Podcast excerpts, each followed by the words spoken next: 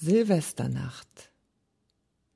Das Dorf ist still, still ist die Nacht, die Mutter schläft, die Tochter wacht. Sie deckt den Tisch, sie deckt für zwei und sehnt die Mitternacht herbei. Wem gilt die Unruh, wem die Hast? Wer ist der mitternächt'ge Gast? Ob ihr sie fragt, sie kennt ihn nicht. Sie weiß nur, was die Sage spricht. Die spricht, wenn wo ein Mädchen wacht, um zwölf in der Silvesternacht, und wenn sie deckt den Tisch für zwei, gewahrt sie, wer ihr Künftger sei.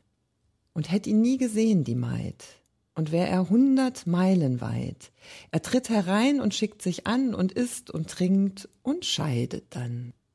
Zwölf schlägt die Uhr, sie horcht erschreckt, sie wollt ihr Tisch wär ungedeckt, es überfällt sie Angst und Grauen, sie will den Bräutigam nicht schauen.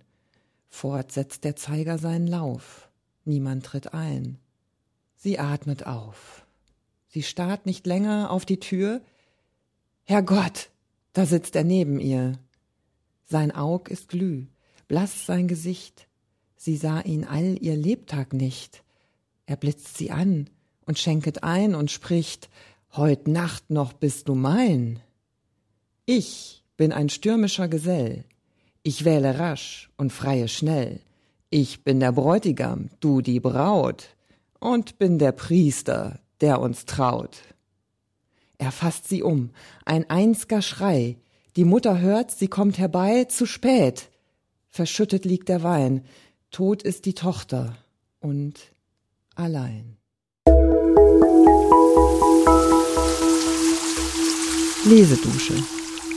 Entdecke die wohltuende Wirkung des Lauschens.